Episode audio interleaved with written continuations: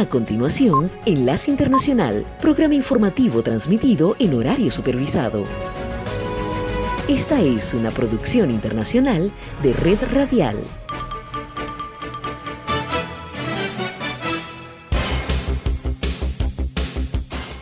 Aquí comienza Enlace Internacional. Saludos a nuestra audiencia en Caracas, Venezuela y el mundo, a través de nuestra frecuencia Sintonía 1420 AM y en Soy Ángela Montilla en la presentación. Bienvenidos.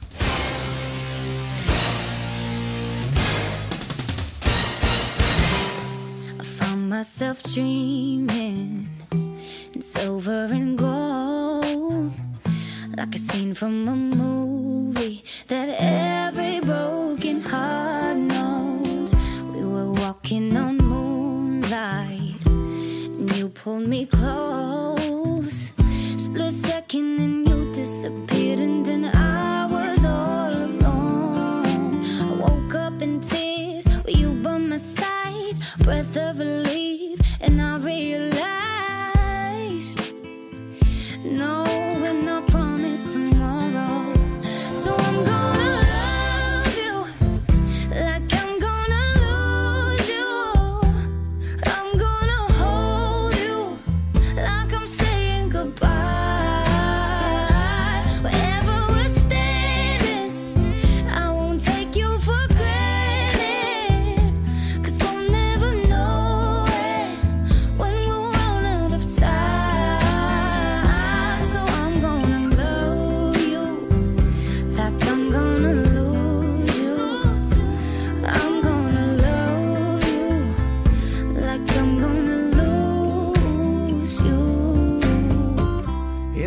of an eye, just a whisper of smoke. You could lose everything. The truth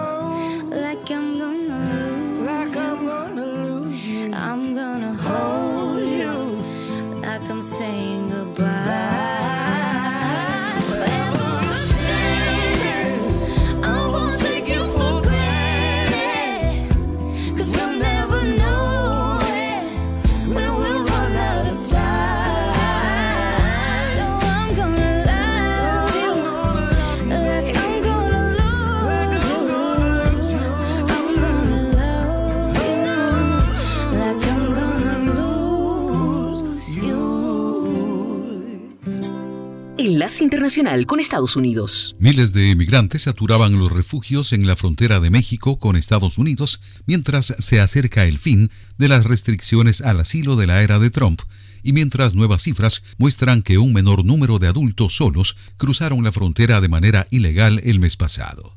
Los agentes de la patrulla fronteriza realizaron 143.903 detenciones de migrantes adultos que viajaban solos a lo largo de la frontera con México en noviembre, 9% menos que las 158.639 de octubre y su menor nivel desde agosto, según documentos presentados ante la Corte por el Departamento de Justicia.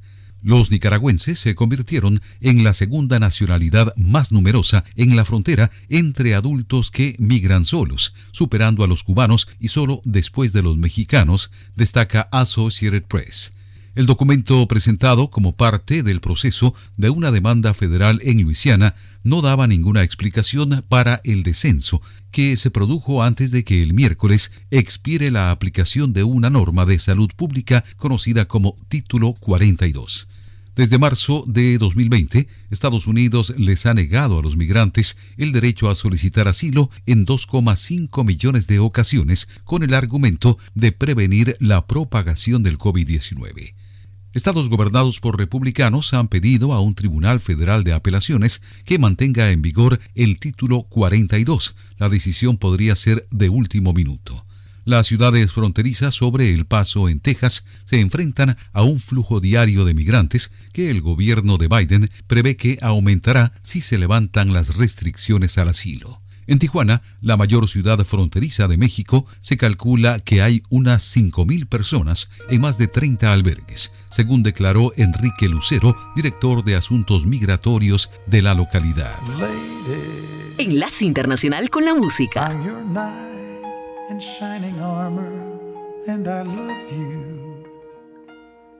You have made me what I am, and I am yours.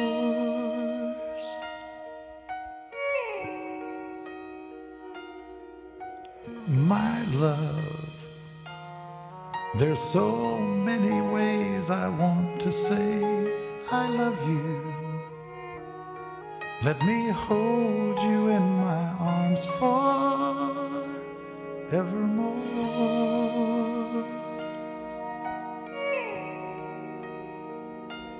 You have gone.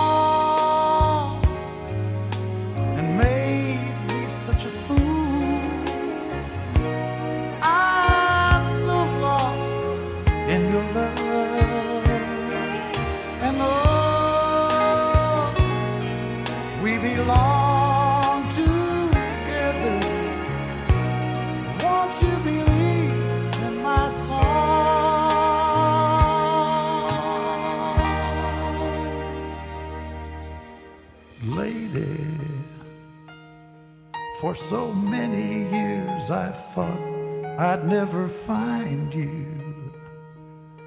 You have come into my life and made me whole.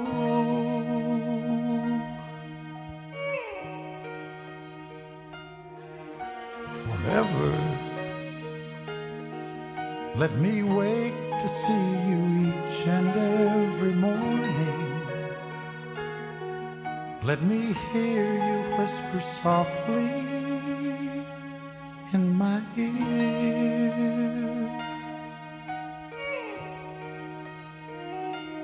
In my eyes, I see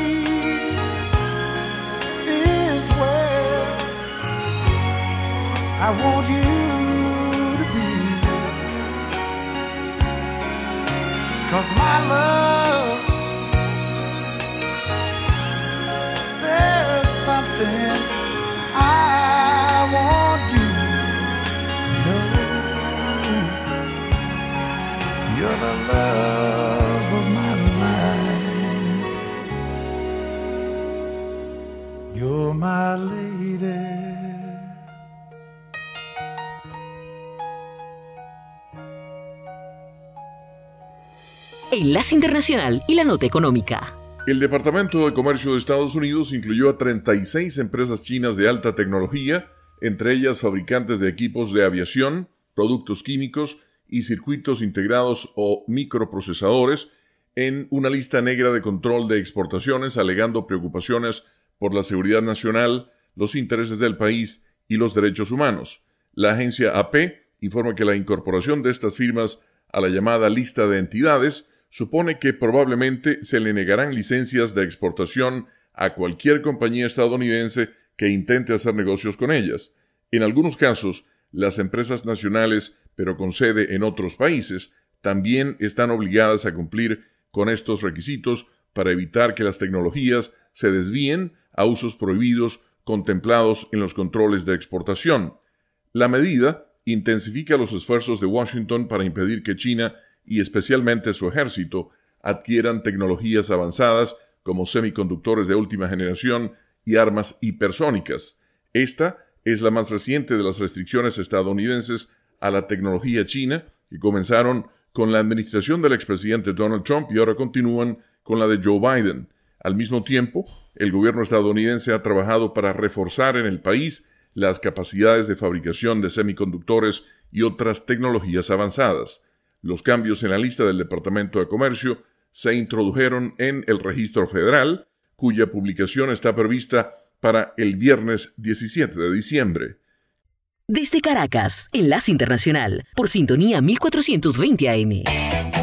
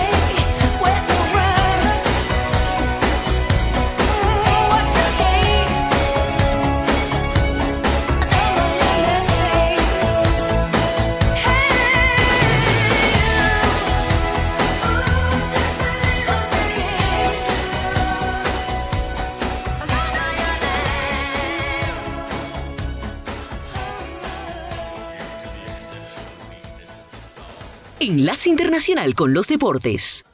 Y hablamos de la final de la Copa del Mundo, que fue vibrante, emocionante y creo la Copa del Mundo, la final más emocionante disputada hasta el día de la fecha. Y la Argentina gritó finalmente campeón de la Copa del Mundo de Qatar 2022.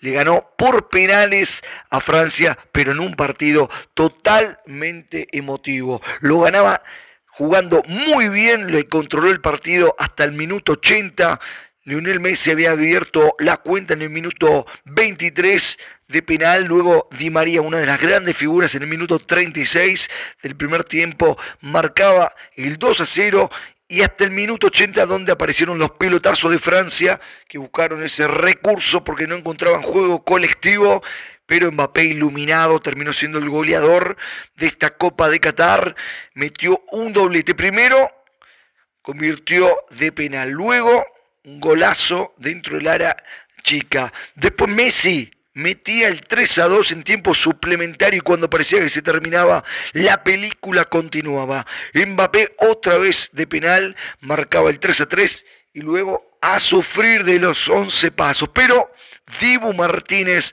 el arquero argentino que mostró toda su capacidad y que está en un nivel top mundial, tapando otra vez penales en una instancia decisiva. La selección argentina lo terminó ganando 4 a 2 en esa definición de los 11 pasos y la selección argentina desde hace 36 años que no podía gritar campeón, se le había negado en Italia 90, en Brasil 2014, en ambas contra Alemania. Y esta vez grita campeón del mundo, Mbappé fue considerado y nombrado el goleador de la Copa del Mundo, Messi el mejor jugador del Mundial. Dibu Martínez el mejor arquero. Y Enzo Fernández nombrado como la mejor figura de los juveniles. Argentina grita campeón del mundo, sube al podio, Francia subcampeona, Croacia que le ganó a Marruecos ocupa el tercer puesto. Informando en Doha, Qatar, Pablo Lucas Candelaresi. Desde Caracas, Enlace Internacional, por sintonía 1420 AM.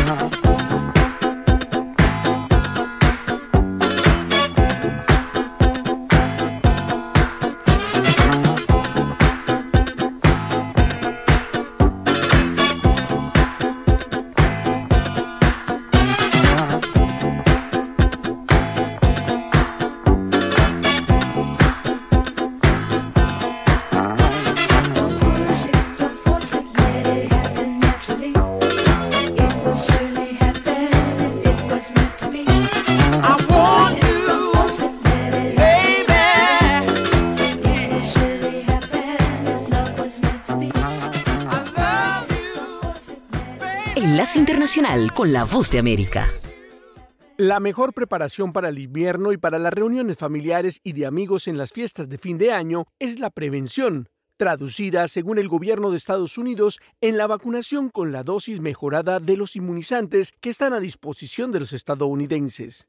El gobierno del presidente Biden anunció hoy que nuevamente está poniendo a disposición de los hogares algunas pruebas gratuitas de COVID-19 a medida que publica sus planes de contingencia con los casos que han venido en aumento a pocos días del inicio oficial del invierno en el país y dijo que hay cuatro pruebas rápidas por hogar a través del sitio web covidtest.gov a partir del jueves.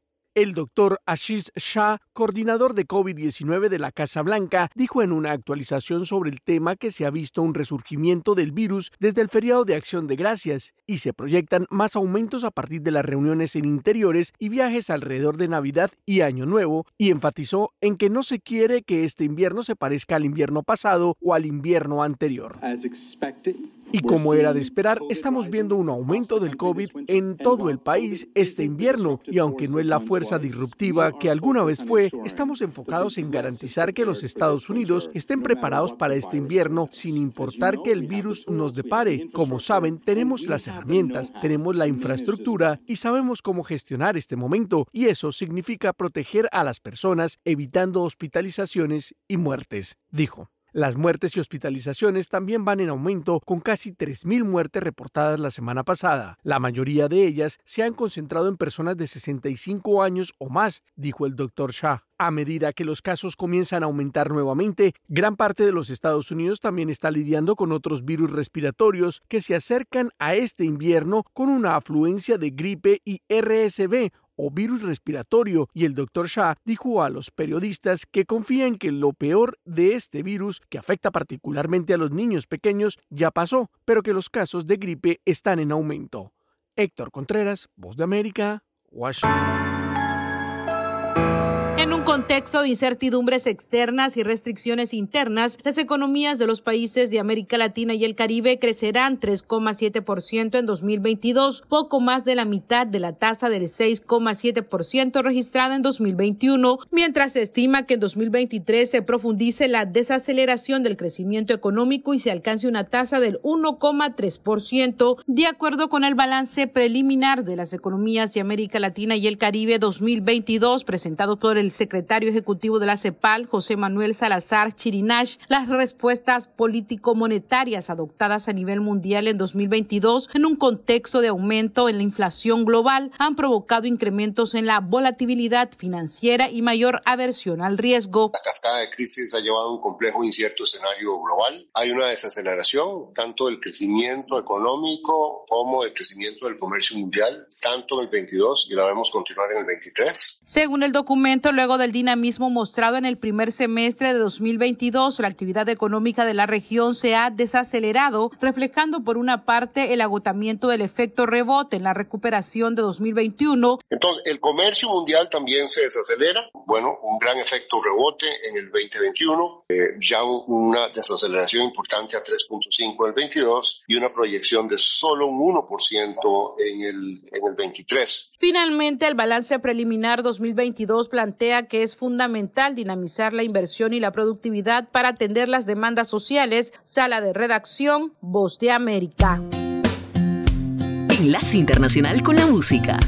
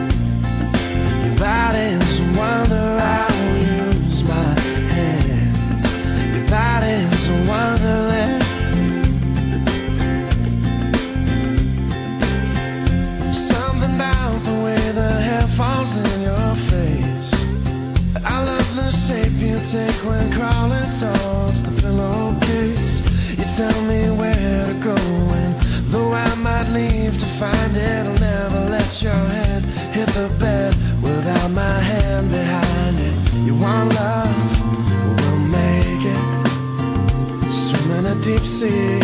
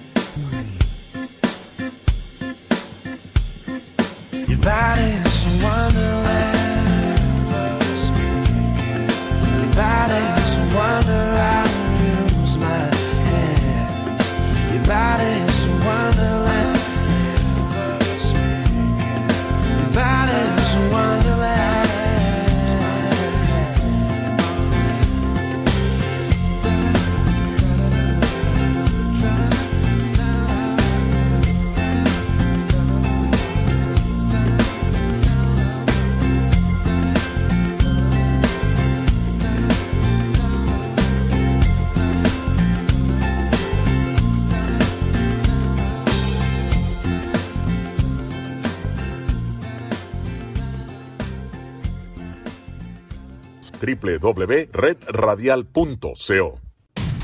La voz de América presenta.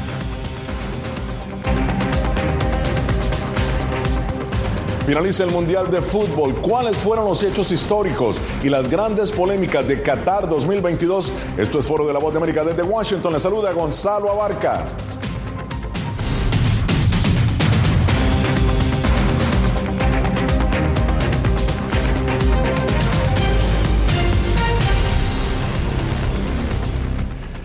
El 2 de diciembre de 2010, Joseph Blatter, entonces presidente de la FIFA, anunció que el estado de Qatar sería la sede del Mundial de Fútbol 2022. 12 años después, la primera Copa del Mundo realizada en Oriente Medio llega a su fin en un pequeño país sacudido por la pasión de más de un millón de fanáticos y con la reputación de FIFA cuestionada, según los propios expertos. Un mundial de hechos inéditos, como lo explica Jacopo Luzzi.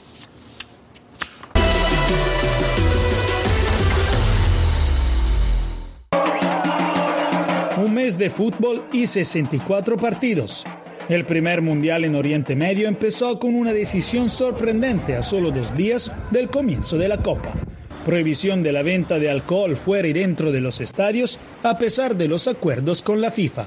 Un anuncio que los aficionados aceptaron, pero que creó también críticas. Terrible, terrible. El fútbol, yo creo que los aficionados del fútbol van ligados con, con, con la fiesta, con el alcohol. Fueron varias las polémicas que acompañaron este mundial antes y durante, en particular por las muertes de trabajadores migrantes en la construcción de los estadios. Qatar había hablado de decenas de muertos, pero durante el mundial un alto funcionario del gobierno qatarí reconoció por primera vez una cifra mucho más alta. La estimación es de alrededor de 400, entre 400 y 500, alrededor de ese número exacto. Eso es algo que se ha discutido. Mientras la selección iraní no cantó su himno en el primer partido como forma de solidaridad con las protestas en su país, en las tribunas se pudieron ver aficionados protestando contra el régimen iraní durante los partidos y a favor de los derechos LGBTQ ampliamente censurados en Qatar. En ambos casos, la seguridad no autorizó estas protestas y la FIFA llegó a prohibirle a algunas selecciones europeas que su capitán llevara una banda al brazo a favor de la comunidad LGBTQ. La selección alemana, en la foto antes del partido contra Japón, protestó tapándose la boca. No se trataba de hacer una declaración política. Los derechos humanos no son negociables. Eso debería darse por sentado, pero todavía no es el caso.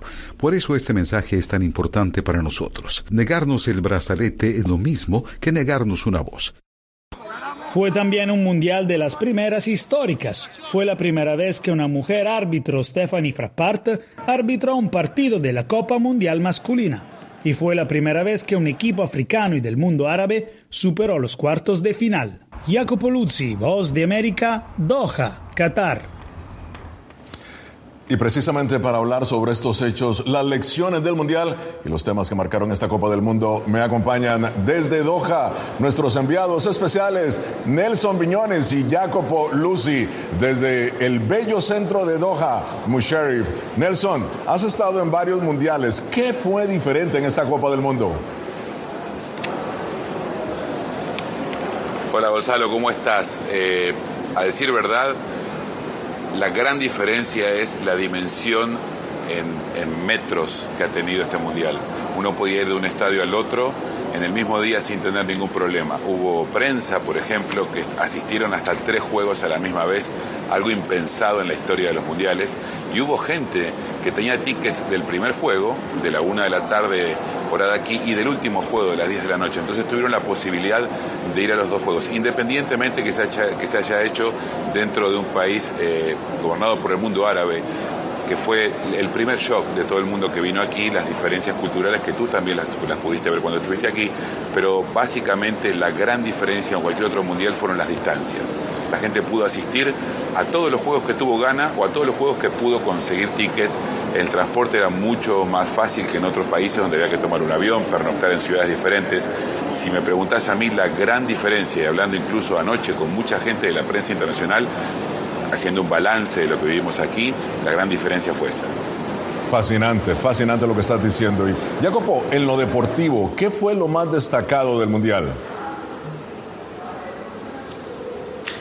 Bueno, Gonza, realmente hemos visto la caída de gigantes como Bélgica, España, Portugal, equipos, selecciones que pensábamos iba a ir más adelante. Bueno, el resultado de Marruecos que es histórico para el mundo árabe y el mundo del continente africano y sobre todo la caída de Qatar, una preparación de años y un fracaso total que ni superaron el grupo contra Senegal, Ecuador y Países Bajos. Bueno, muy bien, hemos tenido un pequeño problema de audio, creo. Pero bueno, Nelson, este fue el último mundial para Messi y Ronaldo. ¿Quiénes se perfilan ahora como las nuevas estrellas? Bueno, sin, sin ninguna duda, Kylian Mbappé, el, el francés justamente del PSG que está gobernado por este país, el club francés. Eh, Kylian Mbappé será la gran figura en el fútbol mundial por los próximos años. Creo que aparece además del brasileño Vinicius del Real Madrid, que será gran candidato también si sigue manteniendo su nivel en el Real Madrid. Enzo Fernández, el mediocampista de Argentina. Está claro que Messi ya no será el líder de la selección argentina, seguramente para la próxima Copa del Mundo. Julián Álvarez me parece que en la posición en la que juega como definidor tal vez no sea, no concentre todas las miradas. Me parece que va a ser Enzo Fernández, que hoy juega en el Benfica y que aparentemente estaría pasando a algún club de la Premier League muy pronto. Me parece que él puede ser una de las figuras a seguir, Gonzalo. Y obviamente algunos de los africanos que hemos encontrado aquí también, ¿no? Claro, claro.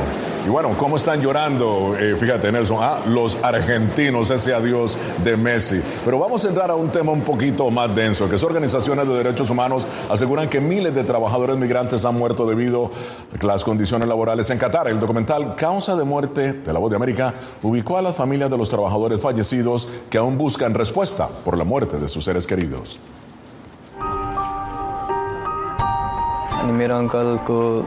Mi tío falleció hace tres meses y medio en Qatar.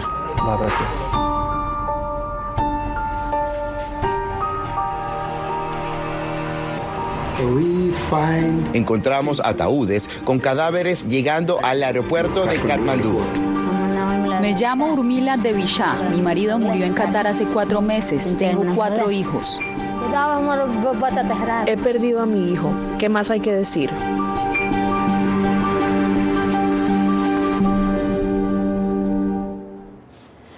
Bien, Jacopo Luz entrevistó al asesor del viceprimer ministro de Qatar y vocero del Ministerio de Relaciones Exteriores, Mayed.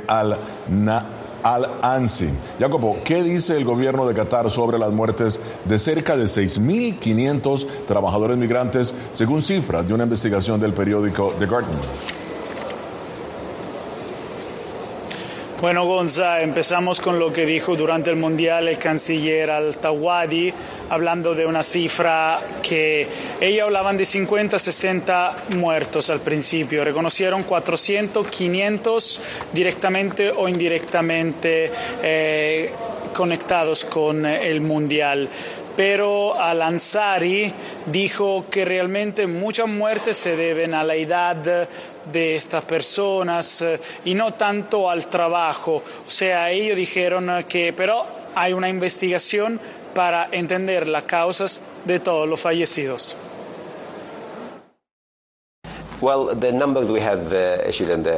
Los números que hemos emitido señalan claramente que hubo tres muertes relacionadas con el trabajo durante la construcción del estadio y 37 muertes no relacionadas con el trabajo. Y esos son los números que tenemos en este momento.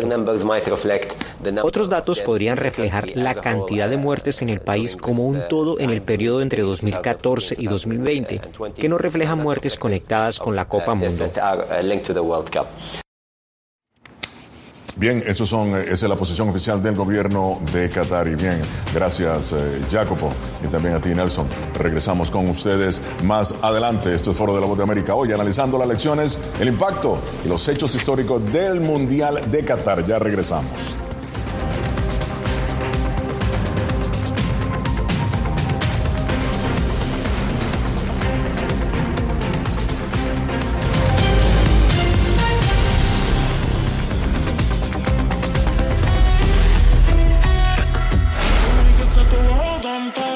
En un país lejano a su cultura y tradiciones, un grupo de hispanos se abre camino en la tierra donde el fútbol paraliza los corazones por la Copa del Mundo. Un especial de La Voz de América disponible en todas nuestras plataformas. No se pierda La Boa en Qatar.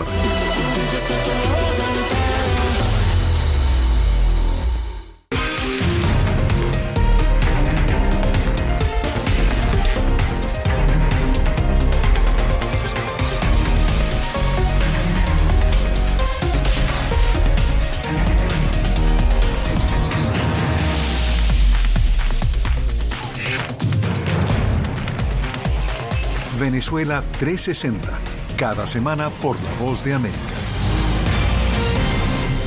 ¿Qué tal desde Washington comienzan las noticias en el mundo al día? Día a día, desde la capital de Estados Unidos y donde se producen las noticias que más te impactan. El objetivo es llegar al otro lado de la frontera para pedir asilo. La Voz de América te conecta con el mundo al día, los hechos más allá de la noticia, para que tomes decisiones bien informadas en el lenguaje que quieres, donde quieras y como prefieras. Conéctate con El Mundo al Día. Actualidad.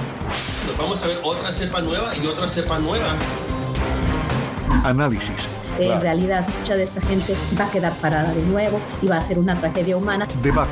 Dejen la obsesión. La obsesión la tienen ustedes. Con la información más allá de los titulares. El tema energético es algo que se está analizando. La inflación es un problema global. 30 y 50 metros están ya las tropas. Su respuesta, doctor. Todas las semanas por La Voz de América.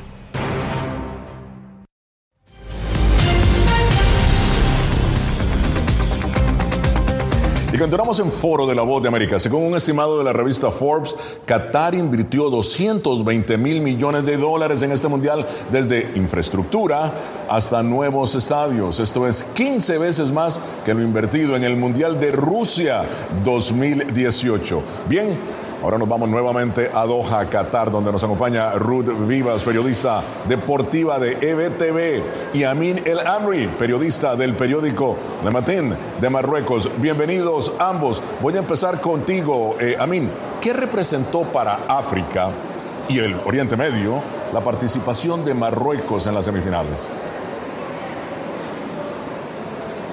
Hola, buen día. Representó todo. Uh, hacer historia generó bastante felicidad eh, y un senso de orgullo enorme, tremendo en la población de Marruecos, pero no solo en África y en Medio Oriente se generó esta capacidad de soñar de nuevo y esta capacidad de realizar que se puede conseguir uh, hazañas de, gran nivel si pueden soñar y se hacen el trabajo que, que, que, que habrá, que habrán necesitado, porque eh, llegar a una semifinal del Mundial es algo tremendo y bueno, abrir las puertas quizá a una historia más linda para África y Medio Oriente. Fascinante lo que estás diciendo, esa capacidad de soñar de África, del mundo árabe. Y bien, vamos a pasar contigo, Ruth. Por primera vez en un mundial, tres mujeres. Sí, tres mujeres conformaron el cuerpo de arbitraje de un partido. Eso fue Costa Rica contra Alemania. ¿Cómo ves este hecho que se haya dado justo en una región en donde muchos activistas abogan por más igualdad de género? Sí, bueno, o sea, que Qatar dice que quiere ser ejemplo para los próximos países anfitriones del Mundial y qué mejor que una francesa, Stephanie eh, se convierta en la primera mujer en arbitrar un partido de un Mundial eh, masculino de la FIFA en un país donde la igualdad eh, de género es cuestionado. Claro, claro. Ahora, Amin, los partidos de Marruecos estuvieron fascinantes con notaciones, ¿no? Al enfrentar España a Francia. ¿Cómo fue evolucionando el apoyo al equipo durante la Copa, en tu opinión? No, fue tremendo el apoyo no solo de, de los marroquíes, sino de toda la población de África, del mundo árabe y hasta más allá de, de estas dos regiones. Así que todo el mundo se identifica a, un equipo que, que sea más, uh, decimos, chico, pero que pelea y que sea, como decimos, mata gigante. Entonces, el apoyo de la gente acá en Doha, uh, pero también en otros lugares del mundo, fue muy lindo. Claro. Ahora, Ruth, ahora sí, ¿qué está pasando con Brasil? Vamos a ver ahí a tu acervo deportivo. ¿Qué está pasando con Brasil? 20 años sin ganar un mundial. Cuéntanos. Bueno, yo creo que ahí hay una combinación de muchas cosas. Está la combinación del peso histórico de lo que ha sido Brasil en mundiales. También se han, visto muchos cambios en este equipo y no han tenido como un equipo constante. En esa época cuando jugaba Ronaldo, Ronaldinho, todos eh, juntos tenían esa responsabilidad. Hoy en día, en los últimos años, la responsabilidad cae en todo en los pies de Neymar. Ahora poco a poco también está cayendo en Vinicius y yo creo que la combinación de ese peso histórico y no tener un equipo constante los ha, los ha pegado y bueno, también pierden muchas eliminatorias en, en temas de penales. ¿Y cómo enmudeció América Latina cuando Brasil perdió? Cómo enmudeció. Pero bueno, de eso vamos a seguir hablando. Esto es Foro de la Voz de América. Síguenos en nuestras redes sociales, Facebook, Instagram, YouTube y Twitter. Somos Voz de América, una fuente de información confiable. Ya regresamos.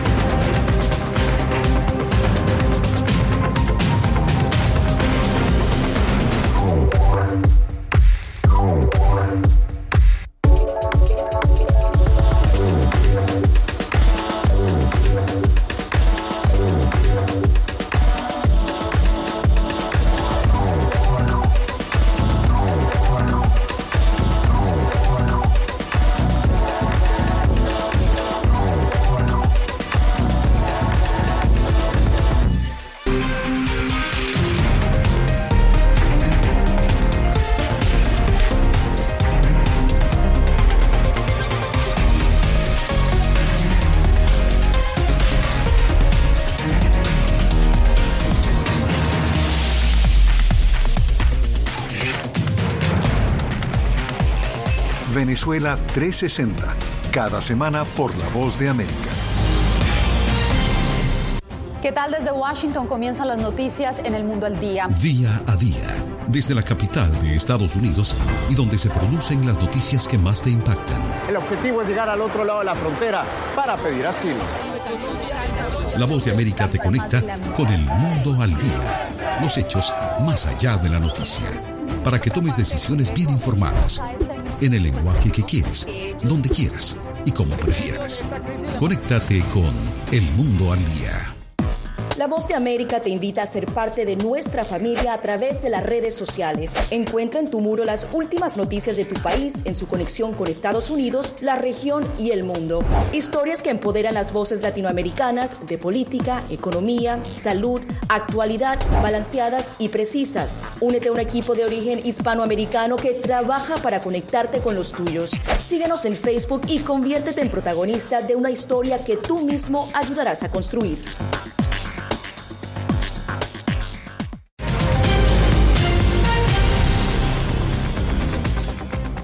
Continuamos en Foro de la Voz de América y siguen con nosotros los periodistas Ruth Vivas de EBTV y también Amin El Amri, periodista de Le Matin, de Marruecos, del periódico Le Matin.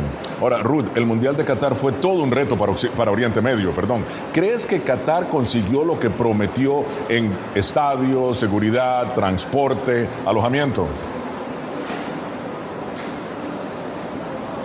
Bueno, yo creo que la verdad que la logística que tuvieron con todo lo que es estadios, transporte, sobre todo transporte público, que era completamente gratis para todos los que tenían su tarjeta Jaya, sí cumplieron con lo que, con lo que habían dicho que, que iban a hacer. Ahora, en el tema de alojamiento, ahí se complica un poco porque está todo tan controlado por el gobierno de Qatar que tratar de conseguir hoteles o tratar a lo mejor si ya estás en uno y quieres extender, se hace un poco más difícil, pero en todo lo demás yo creo que sí lograron cumplir.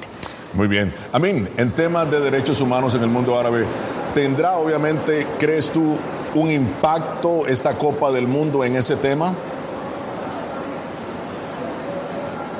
Sí, sin ninguna duda. Creo que habrá un antes y un después de Qatar 2022. Así que vimos muchísimas mujeres, por ejemplo, estar en los estadios que cambió mucho también la, idea y la, la, imagen y tal vez el prejuicio que, que el resto del mundo puede tener de, de, la región. Así que sí habrá un antes y un después de Qatar 2022. Ruth, nuevamente contigo. ¿Cómo viste la interacción entre las costumbres musulmanas y el mundo de Occidente? Bueno, la verdad que quedé muy sorprendida porque de todo lo que se hablaba uno pensaba que no ibas a poder ser tú viniendo a, un país eh, aquí en eh, Qatar.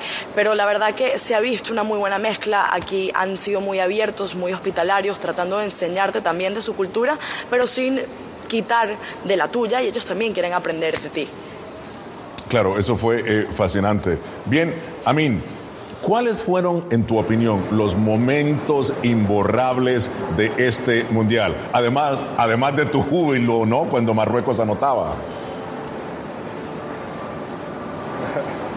La verdad es que más allá de, del logro histórico, lo que para mí se, quedará en la historia son esas emocionantes imágenes de, de jugadores abrazando a sus mamás eh, después de cada, cada, victoria, cada suceso. Entonces eh, mostró una bonita imagen de lo que lo es la sociedad marroquí, la marrocanidad y estos valores de la familia, sobre todo el, el, rol que puede haber las madres eh, en la familia en todo el mundo árabe africano, pero sobre todo en Marruecos.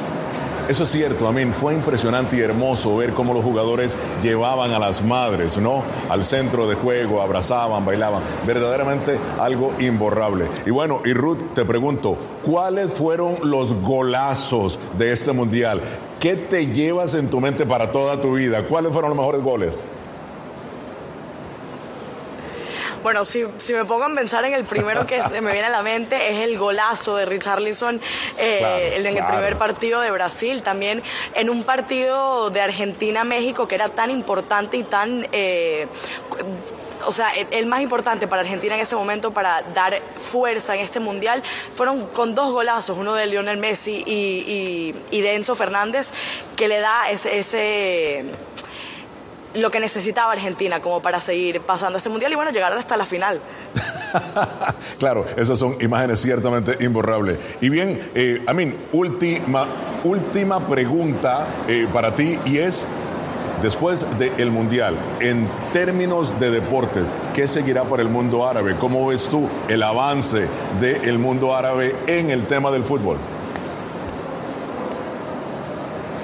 Sí, como dije antes, que habrá un antes y un después también eh, en lo futbolístico, eh, por supuesto, porque eh, este logro no es algo de caso, porque Marruecos estaba trabajando sobre desarrollar el fútbol desde casi una década, entonces el modelo de Marruecos puede estar el modelo para, para seguir para otros países, sobre todo en África. Y bueno, para Marruecos el camino empieza, ahora estará más difícil eh, quedarse en lo más alto porque es lo que es más importante. Muchísimas eh, gracias, Amin. Felicidades eh, por todos los triunfos de tu equipo y también a ti muchísimas gracias, Ruth de EBTV y Amin El Amri, periodista del periódico Le Matin de Marruecos. Hacemos una pausa. Esto es Foro de la Voz de América. Síguenos en nuestras redes sociales, Facebook, YouTube, Instagram y Twitter. Ya regresamos.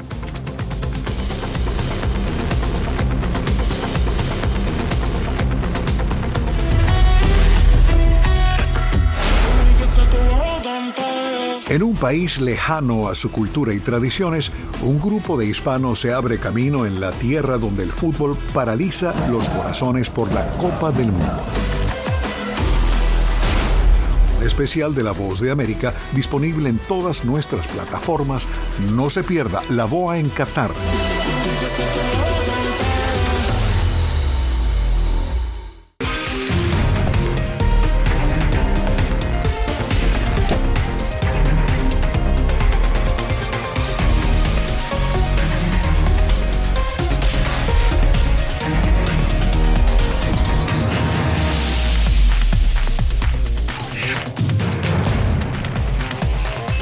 Venezuela 360, cada semana por La Voz de América.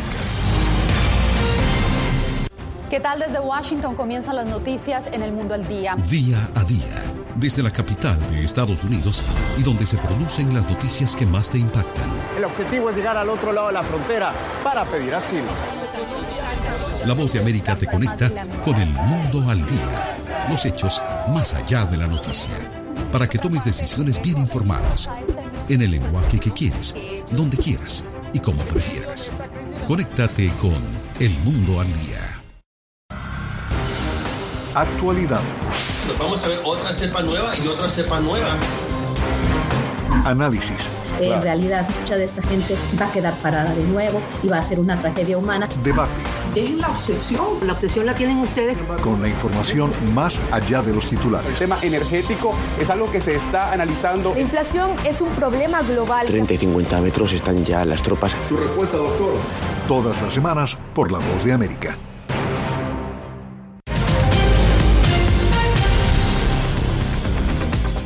Y ya en la parte de final de foro nos acompañan nuevamente nuestros enviados a Qatar, Nelson Viñoles y Jacopo Lucy.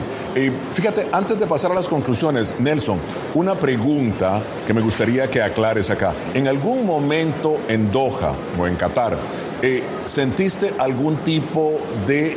el, no tanto vigilancia, sino algún tipo de cuestionamiento por parte de las autoridades? ¿Te sentiste inseguro en algún momento? No, no, no, en absoluto, en absoluto. Eh, de hecho, cuando junto a Jacopo la, entrevista que pusiste la fuimos a hacer al, edificio de Relaciones Exteriores y Ministro del Interior de, de, aquí de Qatar y nos llamó la atención incluso la poca seguridad que había, solamente una persona antes de llegar al despacho del asesor que escuchamos aquí en foro. La verdad, no, y usualmente caminábamos, incluso Ruth que estuvo aquí en el show, eh, caminábamos desde Suguakif hasta nuestro hotel, unos 15, 20 minutos a las 3 de la mañana y ningún problema. Siempre ha sido muy amable la seguridad. Al principio de todo recuerdas que hubo un incidente con un periodista que no le permitían grabar en la zona de Catara. El, eh, el vocero del Ministerio de Interior nos, nos, comentó incluso que en algunos casos las indicaciones no habían llegado a, a los cuadros base de la policía y por eso tuvieron ese, ese incidente. Eh, después que tengamos nosotros conocimiento aquí en, la sala de prensa no, no, han, no han existido. Y han sido muy eh, precavidos eh, en lugar de eh, en lugar de estar encima del incidente, trataban de evitarlo. Por ejemplo, en Lusail, los primeros días era más común que la gente se juntara a la salida del estadio y, demorara el ingreso al metro y hubiera algún tumulto. En los últimos partidos ya había toda una policía en caballos, absolutamente pasiva la actitud, pero orientándote para que sigas caminando, lo mismo que en el Suwakif, para que no generara este problema. Claro, claro. Bueno, muy bien, Nelson. Ahora sí, tus conclusiones sobre este mundial. Conclusiones que, así como escuchábamos recién a Ruth, eh, hay mucha gente que llegaba a Qatar para ver un mundial con algunas características particulares, encontró otras. Eh, para algunos fueron muy buenas, para otros no tanto. El mayor problema fue el alojamiento y, en algunos casos para nosotros los periodistas el traslado también, ¿no? porque a veces había que tomar varios buses para poder llegar a un estadio cuando se cubría más un partido pero en general y en lo futbolístico me parece que no fue un gran mundial, Gonzalo, porque fue fin de año con los equipos europeos a mitad de temporada cansados en muchos casos, con muchas lesiones. Eh, no creo que, sea un mundial que se recuerde futbolísticamente hablando como el mejor, sí como la sorpresa de que un país tan pequeño, sin tradición y sin estadios, pudo albergar finalmente a tantos fanáticos casi con cero incidentes y muchos de ellos me parece que se fueron, al menos con los bolsos llenos de regalos, por lo que pudimos ver. Imagino que habrás hecho lo mismo con todo el grupo ahí en, claro. en foro. Claro, claro. Muy bien, Jacopo, tus conclusiones sobre esta fiesta deportiva. A ver. Bueno, Gonza, fue interesante sobre todo ver cómo este país eh, se abrió porque la BOA estuvo aquí en septiembre y como eh, nos contó Nelson, eh, parecía un país completamente diferente, mientras ahora hemos visto gente de Qatar unirse, mezclarse con los fanáticos y realmente esto fue algo que yo, por ejemplo, personalmente no pensaba iba a ocurrir. De hecho, también hablando con uh, Alanzari, él dijo que sí. Este mundial seguramente ha tenido un impacto y quizás que Qatar se pueda abrir más eh, también después del mundial y que pueda ser un ejemplo para el resto de Oriente Medio. Muchísimas gracias Nelson Viñones y Jacopo Luis. Y Jacopo, en el próximo estará Italia, ¿no? En el próximo mundial. Muchísimas gracias a. Radio Sintonía 1420 AM y Red Radial presentaron Enlace Internacional. Regresaremos mañana con noticias, entrevistas y buena música. Enlace Internacional, síganos en Twitter con arroba cdncall y en internet www.redradial.co.